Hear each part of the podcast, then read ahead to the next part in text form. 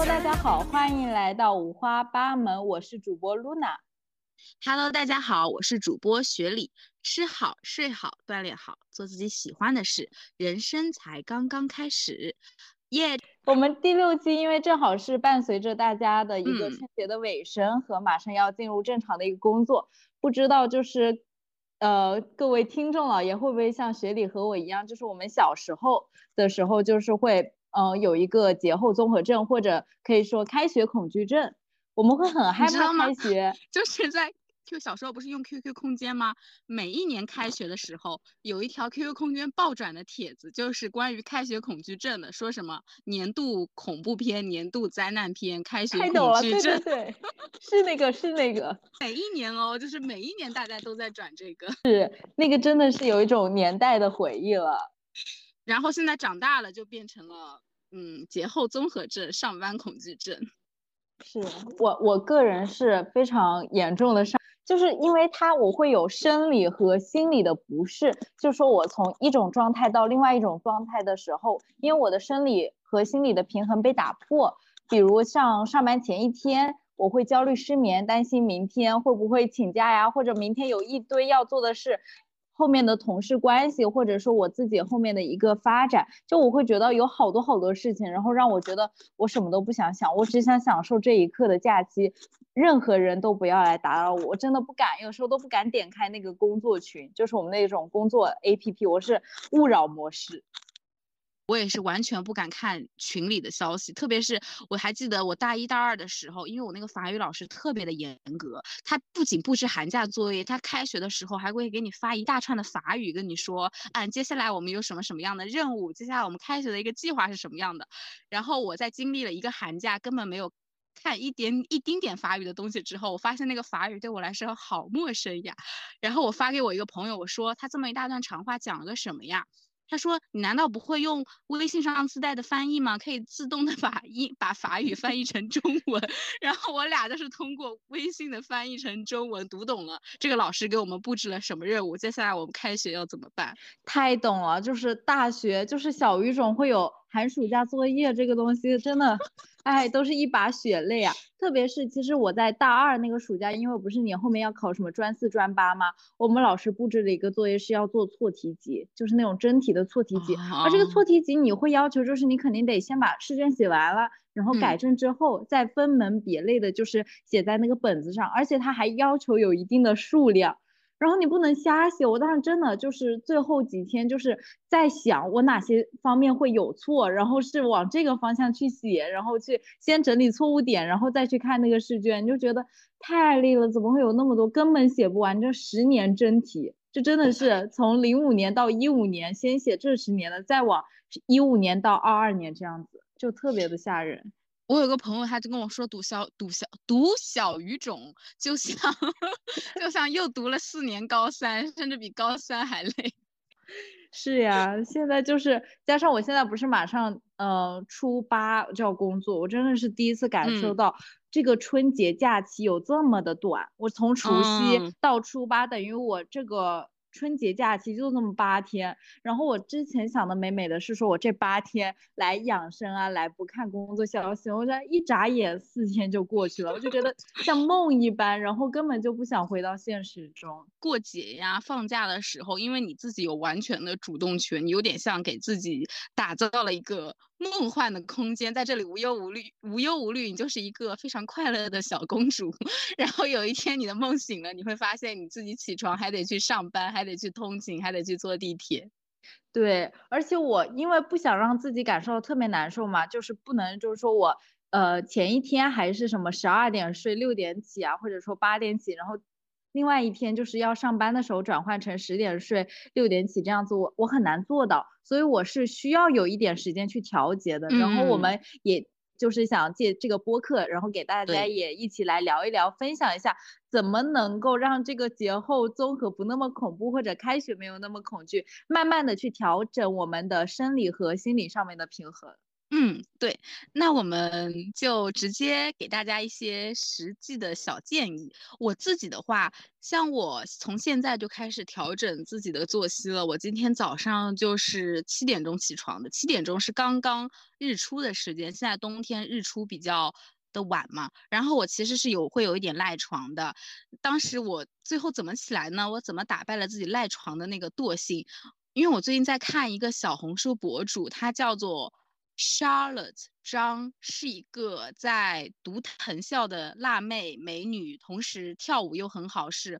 World of Dance 的一个舞者，又是音又是音乐人，她就是 Baba Rising 签签约了。就是你会感觉她是一个全能型的女战士，你会感觉她非常的 driven，她知道自己要什么，每天都 be like 我要把我所有的 to do list 都完成，每天都有那么多的工作需要兼顾。我当时就在脑海里想说，如果我是 Charlotte 张，我会赖床吗？我会拖延吗？我肯定是每天都就是我我知道我要什么，我要去努力，我要把所有的时间都兼顾到最好。在那一刻，我脑海里突然想起她，我就有一种。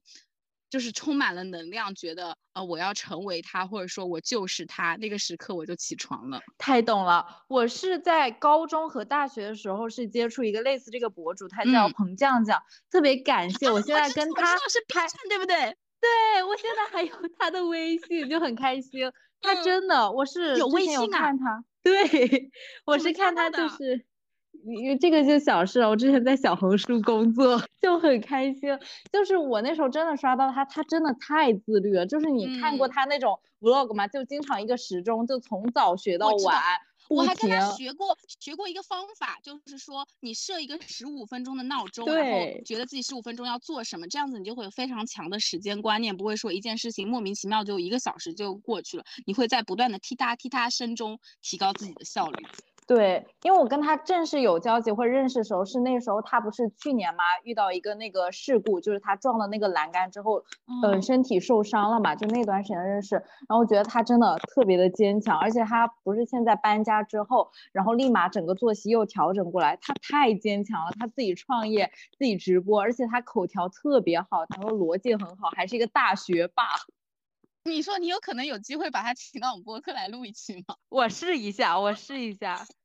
我打算把我们小红书博主都薅一遍。对，所以我们这个方法就是想给大家说，就是你在互联网上关注了哪些你认为非常给你带来很多能量的，或者说就是你的 wanna be，你就有时候可以想象我就是他，或者说如果是他，他此刻肯定是一个非常积极向上的状态。我会把自己带入某一个博主，或者说我的某一个偶像。就是这些人，他会给你很大的能量感。还有一段时间，我很喜欢看那个就是姥姥的 vlog，他不是经常会发他的训练视频呀，他的读书视频，你会觉得天呐，就是一打开他那个 vlog，你就有点被他的那种正能量给感动了。我有段状态不好的时候，我就我就看他的 vlog。对，我觉得这种人他是有一种可以给别人能量的，我觉得太伟大，就需要有这种人看精神领袖。那是那是必须得需要的，包括我朋友圈其实有一个博主，他是坚持打卡，应该坚持打卡了七百五十多天嘛，就是他每天都是五点半起床，然后我是见证，因为什么说我是见证他其实从大学是什么土木机械，到现在做一个自媒体，然后他跟他女朋友就是靠自媒体这个就是后面的职业，然后在深圳这边定居啊，租了一个非常好的房子，就是我梦想的生活。哎，说到这个，其实就是可以用一个打卡的形式来督促自己。我甚至你知道吗？就是我之前不是有动过那个考研的决心吗？我加入了一个群，叫什么“不打卡就踢出去”，还要发红包。我们是每天就是在一个番茄中，它不是有那种群吗？我们在里面就记录这段时间我们要做什么做什么，然后不能虚假。再就是呃晚上八点之前要把那个整天的一天的规划发进去。你要不发的话，你就得发十块钱红包给那个群主。怎么办？我想建一个这样的群，我觉得我们后面可以试试。包括想加入我们，跟我们一起健康向上打卡。但我们肯定不会收那么高的费用了，而且或者是把那个东西当做一个群红包。还有就是你自己有选择的权利，就说如果你不想交，你就退群，没有人强制你。对，我们可以开发一下一种大家觉得比较身心愉悦的方式，可能也不会涉及到什么金钱，就是更多的是一种互相监督吧。当你在一个群里，太重要每个人都要强制打卡，我觉得更是光是把你踢出去这一件事情，你就得 坚持打卡。因为我觉得就是人他为什么说无论说是社会性动物还是怎么样，我会发现就是如果像我要跟你录播课。我就会要求自己，无论说早起啊，或者说还是要做一定的准备。但是我自己一个人的时候，我很难就是做到百分百的自律啊，或者是一个很好的东西。我觉得需要被看见。对，而且你真的会被群里这些人给，就是影响到，就是你看到大家都在坚持，你也会有那种坚持的力量。就我有一段时间，我跳舞认识的一个朋友，他在考研嘛。因为要考研，就是没有时间跳舞，但他每天会给我发他学了多少个小时，说今天再学一点就可以达到九个小时了，或者说啊学了一天，我要去吃一个榴莲犒劳一下自己了。他会给我带来很强的能量，而且那段时间是暑假，我就从他身上汲取到了很多，说哎我去看书，我去学习，我去阅读，我去专注，我去进行番茄时钟的打卡。是，我觉得就真的需要一些正能量的朋友，然后包括你们会在累的时候可以听听我们的播客，我们希望也能够成为你们的能量源。对 对，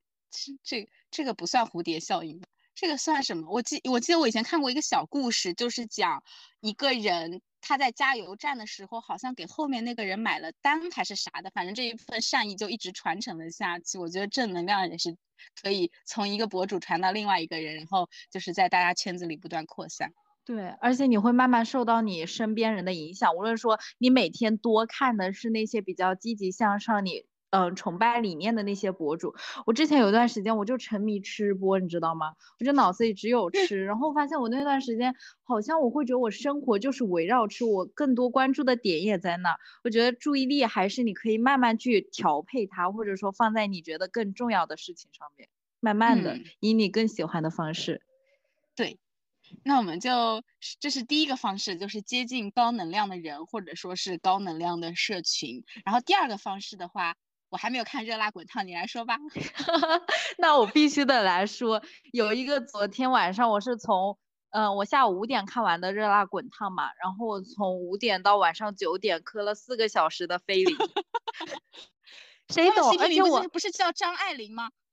张爱玲就是菲林也可以，我真的被贾玲给。震撼到和美到了！我今天买了他那个时尚芭莎的杂志，我特别喜欢的一段话是说，因为昨天不是有一个话题叫做“贾玲好基”吗？就是你知道吗？就不只是像我们一个，就是说，嗯，贾玲姐这种健身之后身体四处。充斥着肌肉力量勃发感，然后面部线条又是棱角分明。最重要的是，你会觉得他眼神非常的沉静。你从他的采访中就能看到，就是会特别喜欢，就吃死了这种像湖，叫像像什么，像湖泊一样的眼神。然后你会觉得他沉静强大，自敛，呃，自信内敛，然后像吸铁石一样。最重要的是，我很喜欢他的一个点是，我觉得他真的很。很会爱女人，就他真的，他当女导演是我们就是一些人的幸福的点吧。就是我会觉得，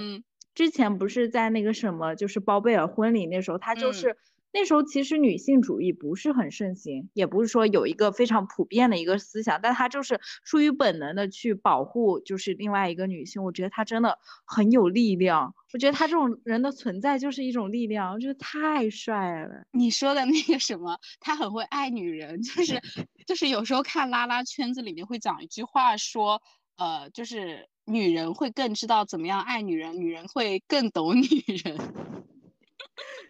哎呦，我不行了，我我特别，而且我特别磕那种。结果就像那个张小斐看贾玲那个眼神啊，太帅了。包括你昨天也说他换的那个新发型也特别的有魅力，鲻鱼头啊，就是 就是 T 的标配。你知道吗？我关注到这一对 CP 是因为我我我在微博上有个互关，他是一个拉拉，然后呢他就突然开始转发蒋贾玲和张小斐相关了，我就意识到这件事情好像有点苗头，然后我就去看他们的视频，然后我就转给了我一个朋友，我说。你你也是不是觉得，就是贾玲瘦下来之后，整个人就是变得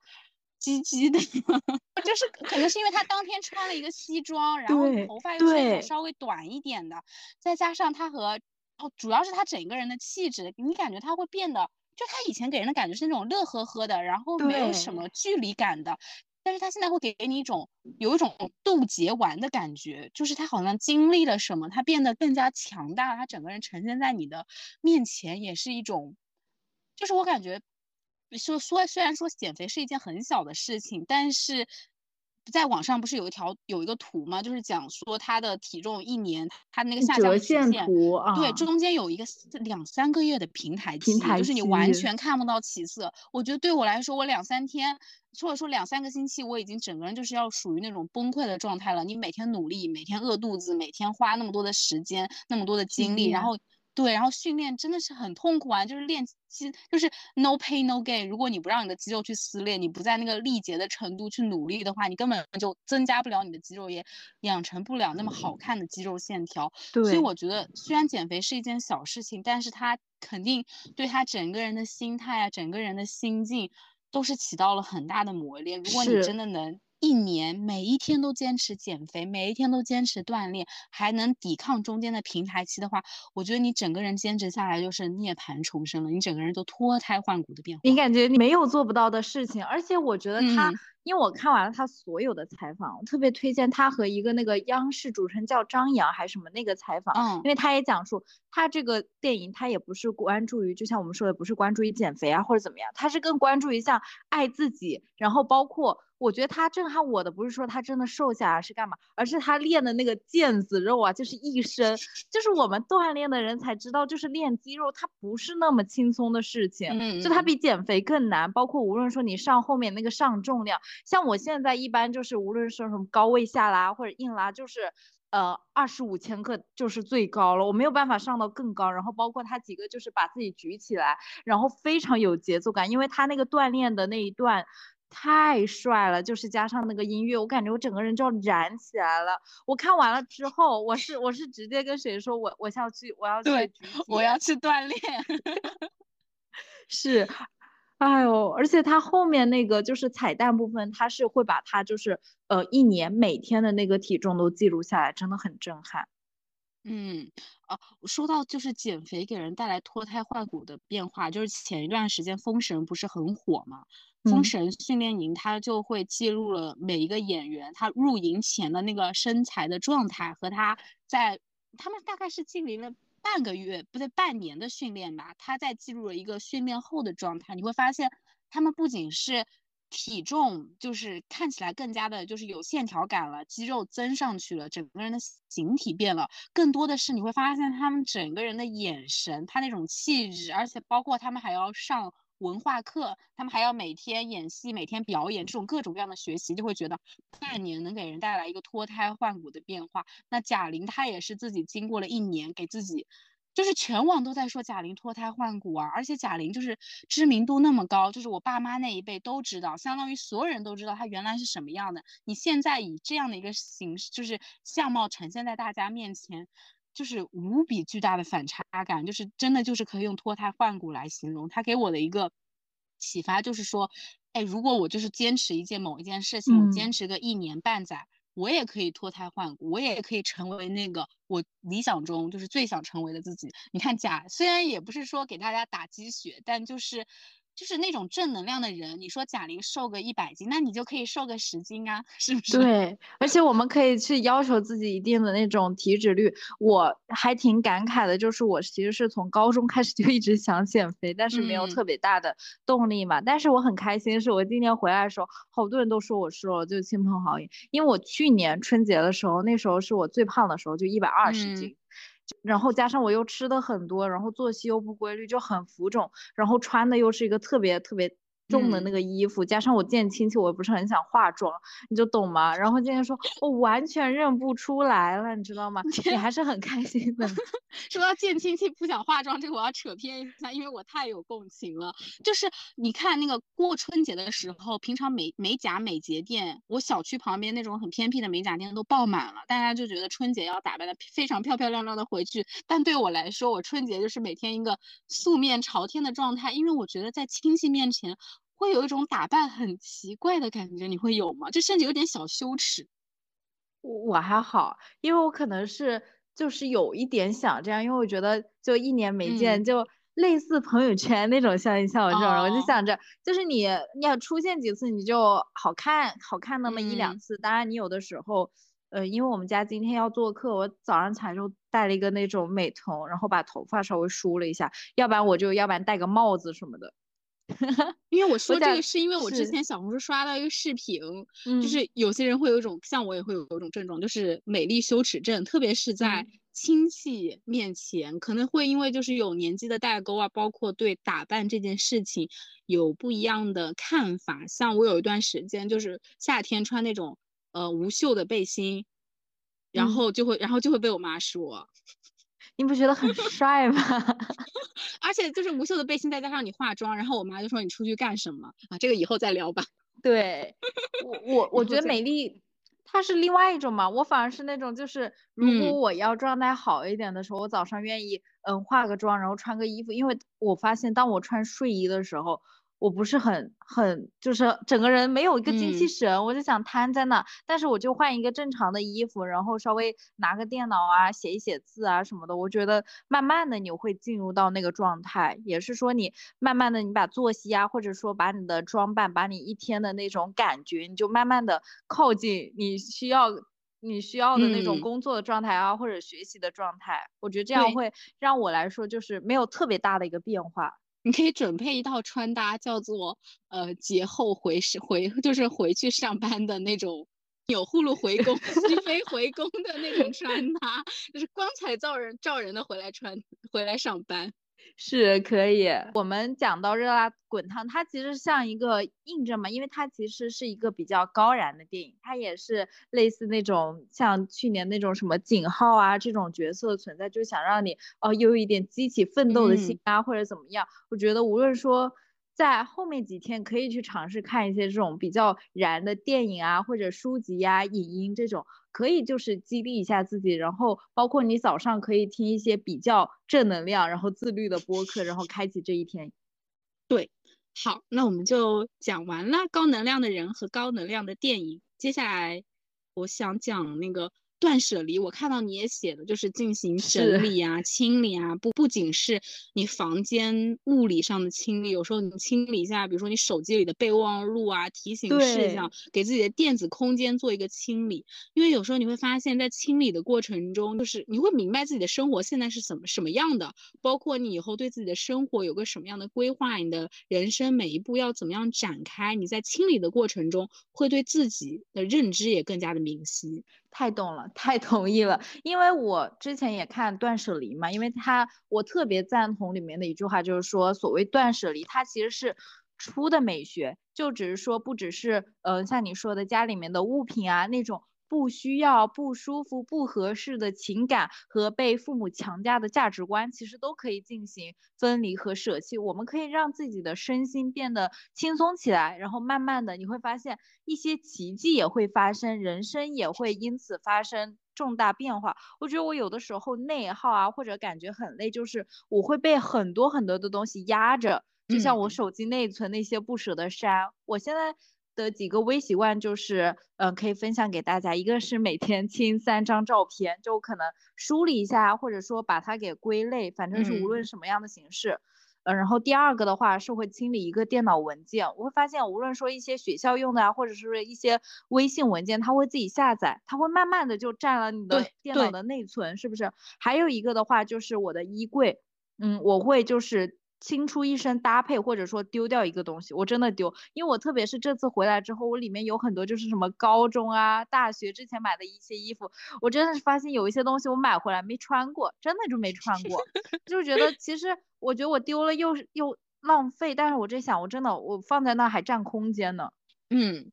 哎，就是说。就是包括断舍离啊，还有怦然心动的人生整理魔法，它都会告诉你是说，清理它不仅是清理，当你把那些坏的东西，就是你不需要的东西清理出去之后，你才会有空间留给那些更加适合你的东西。你看似是在清理一件衣服、一张照片，但其实背后你是在清理的自己的一种观念，或者说你对某种东西限制性的想法。就比如说，如果你很在乎。一点小钱的话，那你会把很多现在不用的那种很小的物件都留着。但是如果你对金钱有那种更加打开的态度，说，嗯，我以后反正是能赚到钱的，我以后能赚到更多的钱，或者你相信自己的生活会有一个更好的变化，你能拥有更好品质的人生，你也会更加的打开，就是把现在那些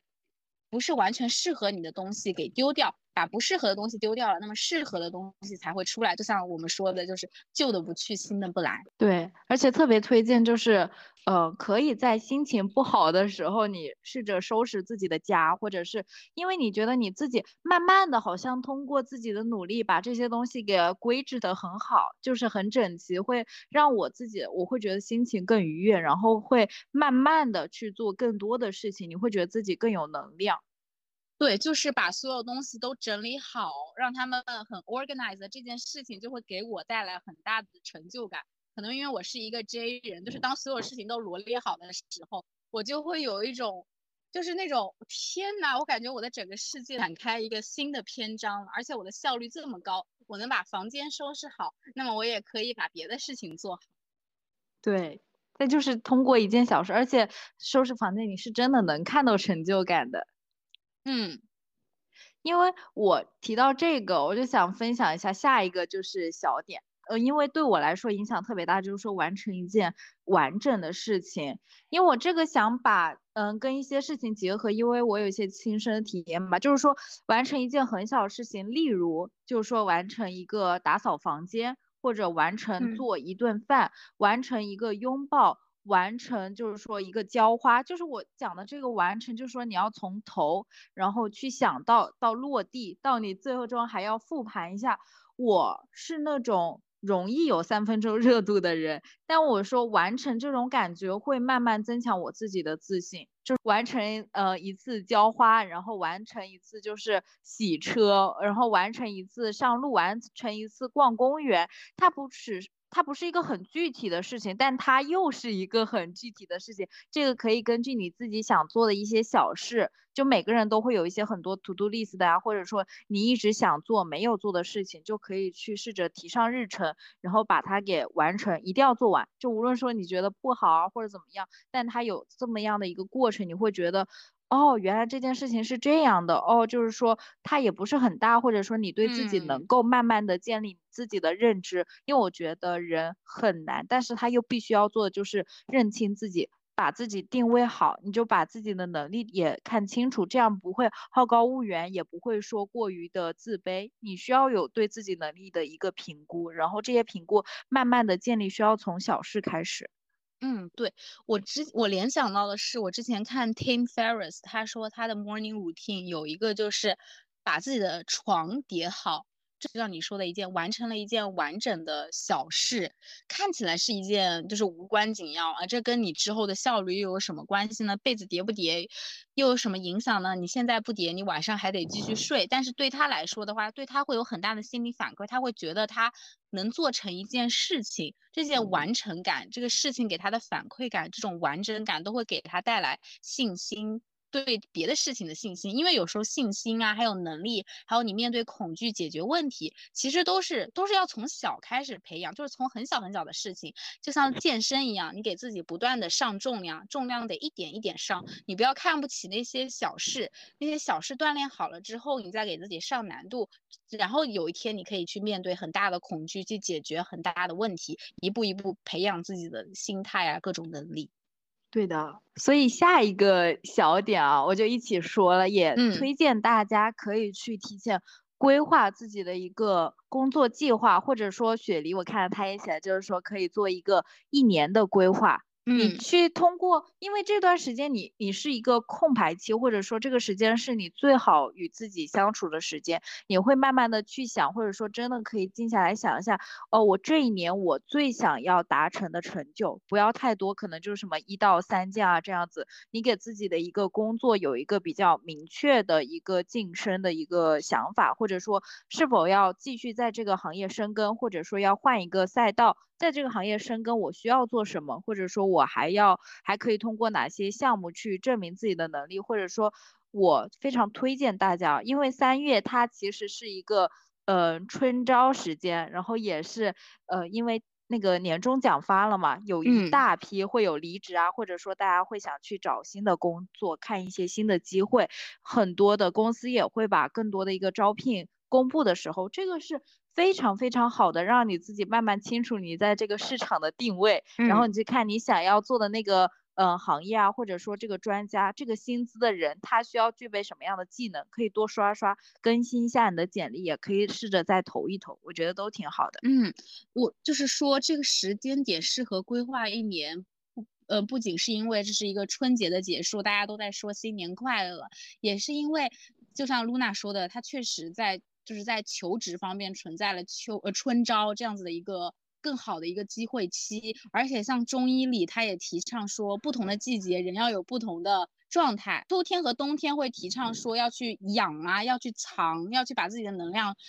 嗯，收回来，但是春天的话就是一个生发的季节，你要尽量的去规划、去计划、去展开自己蓬勃的人生。那整一个季节就是春暖花开，其实大自然也在鼓励你去进行更多的扩张。而且春节真的是一个非常非常适合进行规划的一个日子。我之前就是读张潇雨他一个微博日历，他就写到说，春节是一个你可以。Think long, think deep 的时间，因为这段时间你相当于没有学校的干扰，没有工作的干扰，你就只有你自己，你就可以每天想说，我到底喜欢什么样的事情，我到底适合什么样的事情，我到底想要有什么样的人生。这个时候你就没有外界的 push，你就可以慢慢的把这些事情都想清楚。就像我们可以跟断舍离其实是一套的，你把你自己不想要的东西都清除掉了，你整个人就是空的状态。这个时候你又你又思考你想要什么，把你想要的东东西都比如说写一个 bucket list 呀，然后再想说接下来该怎么样实现这个计划。我这边就是很推荐，我今天。今天早上刚刷到的一个视频，它就是讲啊，二零二四，或者说你过你接下来的一年要怎么样去规划，实现你想要的那个自己。是在 YouTube 上有个博主叫做阿里阿布达了，show notes 会放他的视频，就是完整，只有几分钟，挺短的，而且他讲的非常干货，非常的简洁，教了你一套的方法，都是非常的可实际的，不会说很很难上手啊，或者说你知道这套方法我要怎么样实现自己的所谓的理想生活呢？他会给你非常有具有实践性、很务实的方法建议，大家可以去看一下这个视频，就是教了你怎么样规划。新的一年，或者说你到底想拥有一个什么样的人生？通过一步步的拆解，把自己的人生实现。那我们接下来就讲一讲做一些高能量的事情。露娜，对你来说，你觉得就是能提高自己能量的事情是什么？必须有一条是、呃散步，因为我讲的散步是想跟我们前面那个呃，就是我们不是说可以去借这个时间去思考吗？嗯然后去可以去规划自己的呃一生，或者说一年，或者说自己的工作。我觉得这个时候嗯是我通常会在我自己散步啊、骑单车这种只有我一个人嗯参与的，同时可能做一些有氧的时候会进行的。因为我觉得，嗯，散步它是一个你觉得你在动的过程，而你在动的时候，你觉得你自己是在向上的，这种感觉很神奇，但这种感觉很值得大家去呃感受。我们之前一期播客也讲到，就是说早起散步的三个优势。然后其实一些长时间的散步，特别是这段时间很开心是在嗯、呃山上嘛，然后我散步的时候，我会觉得自己慢慢的静下来，嗯也能够去进行长时间的思考而不被打扰。同时，它能够让我去慢慢的理清，然后慢慢的真的的真心才能浮现出来。就是你脱离掉那种电子产品，你去看别人的攻略之后，你慢慢的去感受到跟自己相处之后，自己到底想要的是什么。对，就是你会在进行户外的，而且是那种比较舒缓，但是又稍微有一丢丢强度，就是你也不能就是坐着、站着、躺着，比如说有呃有氧啊、散步啊，或者说是骑一个小哈罗单车，你就会发现自己的心思变得非常的清澈，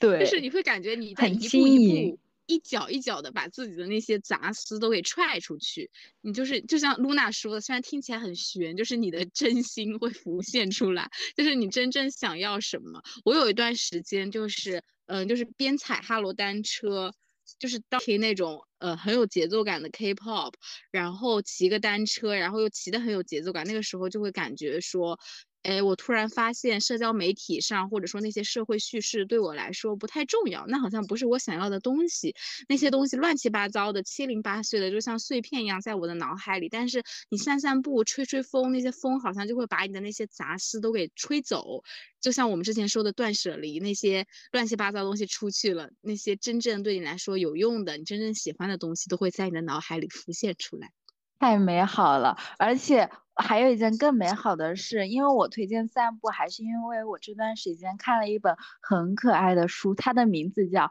星期六晚我们去散步吧》。它在微信读书评分还挺高的，然后有十几万人读过嘛。我发现我有四五个朋友居然都读过。它是一本嗯很诗意的，我是因为这个很诗意的名字爱上这本书，加上它的那个封面其实是紫色的，就觉得很梦幻。然后我也特别喜欢散步。其实呃，我们真的去散步也不需要等到星期六晚嘛。然后这本书你打开才发现它是一本小诗集，它是作者。格花人出版第一本诗集非常有名，然后他以非常童真的视角，将我们很多就是细碎的美美好去落笔成诗，然后加上会有那种可爱的漫画。我上次看完是在我们三楼，就是有一个太阳晒着我背的时候，我把这本书给读完了。你觉得通过那么一首首轻盈又觉得有一丢丢压秤的小诗，会让我去唤起就是那种诗意的美好，发现那种诗意的角落。我可以分享一个，分享那么。一两个，他有一篇是讲微型世界，然后他说是什么小时候玩的贪吃蛇堵在呃傍晚五点的高架路，就是指我们累了一天，好不容易下班，还要忍受这么黑压压的堵车，只能玩一玩小时候玩过的游戏，脑子里过了一遍又一遍小时候的无忧无虑。还有一个是说爱是零食，不是粮食，你什么时候来我都不会饿死。因为我们终究还是要回归到自己爱自己，也不需要像贾玲一样。其实她在那个《热辣滚烫》里面演的，就是那个爱情戏里面，她是有一点为了那个男主丢掉自己，她就是想让他去赢一次，实现自己的梦想。但她最终发现那些都不可靠，还是得自己赢一次。我觉得。就是你会觉得很轻盈，它好像会引起你的一些思索，但那种又不是很明确，就觉得很舒服，在一个阳光的那种日子里面看。因为我们讲春节，包括我们说怎么去调整好自己，因为的确在现在的一个社会时钟的压力下。然后我们的假期其实也非常的短暂，很多人就要开始很忙碌的生活。我觉得可以让自己放放假之后，然后慢慢的去嗯感受到生活的美好，它会让我们觉得哦，原来那个工作它也不只是就是所有。就是我们回归到那里面的时候，还是可能会有一些美好的存在的。然后我们也可以通过什么星期六去散个步啊，然后在工作间隙也可以允许自己嗯休息一下，让自己在新的一年也更爱自己，而不是变成一个工作机器。就是可以达到一个平衡，会让我们感觉到更好一些。对，而且发现美好真的是一种能力。读诗啊，它真的能让你发现生活中的。就有点俗，就是那种小确幸。对。但是你想，大家过的很多时候，比如说有些有个人跟你的生活状态可能一样，但是因为他具备了一双发现美、发现快乐、发现那些小确幸的眼睛，他的生活会被过得比你快乐很多。你会觉得他怎么每天乐呵呵的？这就是一种我们要培养的能力。我觉得不光是看诗啊，像我现在就会想尝试看一点，比如说那种画册。对，就是会有图，然后它的文字又比较的简短，就像露娜说，它能给你带来，就是有点，它会不会把事情给你说透，让你就是去想想啊，去嚼它那个文字里，它那个图片里的那种意境，再加上如果你是在太阳里，就是在树里面看，我觉得就是天呐，就是给自己营造了一个好美的小世界。对，非常推荐大家，然后也希望大家在新的一年也可以允许自己放放假。对，说到在大自然里，我觉得除了看书，还有一件事情很治愈，就是做冥想。我有一段时间，就是我们学校不是三教前面有一个小绿地嘛，一大片绿地，还有湖，还有各种各样的树。我有段时间就是每天早八，我会早一点到那儿，我大概就是七点半到那儿，然后进行一个冥想。那个时候的太阳又比较的温暖。然后那个湖里面还会有白天鹅、黑天鹅在里面游，然后风又会吹过那个树叶，有那种沙沙的声音。你又坐在草地上，你会能感觉到那种草的质感。你旁边又是一棵大树，你在那样的环境下做冥想，然后你一睁眼，你会发现你看到的世界变了。就是你原来看的世界会觉得它特别的嘈杂，有很多噪音。但是你做了一个冥想之后，你你再睁开眼，你会发现那个湖好平静啊。虽然那个湖在泛着涟漪，但是你看那个湖中心，它永远都是平的。或者它泛了一会儿涟漪，那个湖又平静了下来，它的状态永远是一种很平静、很喜悦。你看你整一个，你就环顾周围，你就会发现。变这个世界变得好安静，好 peaceful，我整个人也会变得就是那种很有宁静的感觉。这边可以推荐一个冥想视频，就是特别是在你想做人生重启，或者你觉得你度过了很糟糕的一天，不知道该怎么样面对明天的时候，呃，有个 A P P 叫做 Waking Up，就是普通的。用户都能下，不需要什么翻墙之类的。呃，里面有一个叫它有不同的冥想主题，有一个主题叫做 Begin Again，重就翻译过来就是重新开始的意思。你每次在想觉得自己人生糟糕的时候，想要有一个重新的开头的时候，就可以去听这个音频。然后最佳的使用方式就是在大自然里听听鸟叫，听听风声，你真的会觉得被洗礼了。是的，因为我这个太理解了，是因为我高三有一个非常，就是当时可能有点奇怪，但我现在想想真的很感动的一个行为，就是我当时和我们就是教学楼前的一棵树做了朋友，就是因为 你高中的时候。我基本就是早上，然后到晚上十一二点我们才下晚自习，就你一整天的时间基本在学校。那时候真的压力很大，特别是高三的时候，就你一天的烦恼啊，你又不好就一直跟别人叙述嘛，或者是有一些见不得人的话，然后你就慢慢的跟这个树，你抱着它，你跟它倾诉，然后你去。观察他的纹理，你去跟他讲你的梦想啊，说什么你想考一个什么样的学校哦？今天这个考试因为什么考砸了，我下次要注意，或者就跟他背书。因为我们觉得有的时候我们自言自语，有的时候很累的话，你可以试着就是和一个树，你假装有互动，它就是类似那种猫猫的存在。其实我觉得树它也是有灵的，我特别喜欢大树，对。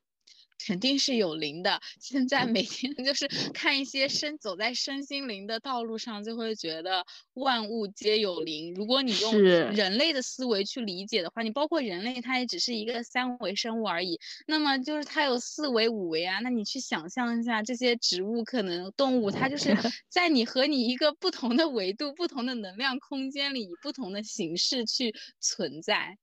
对。而且会让你觉得真的很平静、很幸福。还可以推荐一个，就是如果大家想放松，或者说抓住这个时机，你可以跟你爱的人，特别是我觉得是可以跟爱的人一起做一顿饭。我之前是不会做饭，我现在其实也不会。我上次有这个感受是因为。呃，和 男朋友一起做饭，你那时候感觉真的很神奇。嗯，加上你们的一些想法是一样的，就是吃一些健康食物。我们一开始买的是一些什么三文鱼啊、蔬菜什么的。你们从备菜开始到慢慢的煮，放一些嗯比较健康的调料啊，比如什么姜黄粉啊、黑胡椒这种，然后把它给。略微的一个小摆盘，然后放一点小小莓果啊什么的，还有倒一杯酸奶或者说一个牛奶，你摆一下，然后觉得很治愈。加上可以放一个纪录片，我特别喜欢看那个《地球脉动》，那时候觉得真的就还挺幸福的。你那时候是觉得哦，这好像才是我想象的吃饭，而不是只是填饱肚子。然后因为我们春节不是在家里面吗？我会感觉到爸爸妈妈很忙，但是好像就是我们能帮的很少，或者说也不完全是专注于我们这个小家，可以试着跟爸爸妈妈一起做一顿饭，就是参与一下，我觉得也可以有一些互动，然后你会觉得你有爱，带着爱的能量，你可以去类似可以去战斗，可以去迎接新的挑战。对，说到吃饭这件事情。就是你得自己创造那种仪式感，包括露娜说的，你和你爱的人去准备一顿饭，你知道这个饭是怎么准就是怎么烹饪的，可能要从采购那一步开始，你一起去逛超市也是一件很幸福的事情。逛超市做饭，然后摆盘，包括你的桌子上可以进行一些很漂亮的的布置啊，再放上一个喜欢的电影、喜欢的影片。天呐，然后这吃完了就开始收拾收拾。我感觉这一切才是吃饭这件事情本应该有的仪式感。但是大家现在就是太忙了，吃饭就变成了上手机点个外卖，然后在。电脑桌前把饭十几分钟就扒拉完，然后外卖外卖盒子丢掉，这吃饭就结束了。我感觉这有点算异化嘛？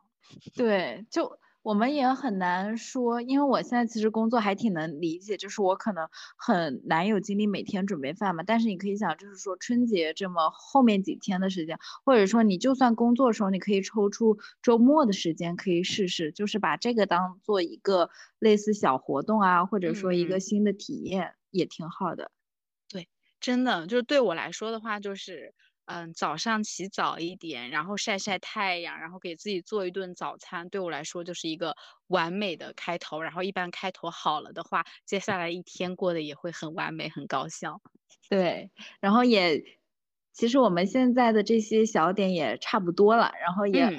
也很期待，就是屏幕前的你，或者说，呃，音频上的你会有一些什么样自己的恢复能量的小方法啊，或者说应对开学焦虑症、节后恐惧症的自己的一些心得，有没有跟我们有同样经历的朋友？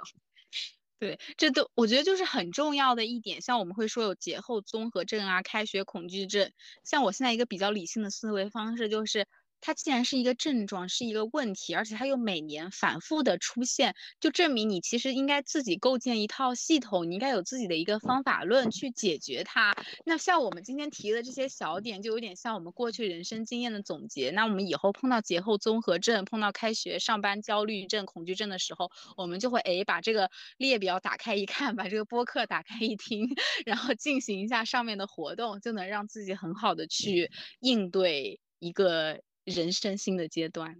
对，然后也很感谢大家的陪伴，下期见，下期见，上班快乐，节快乐。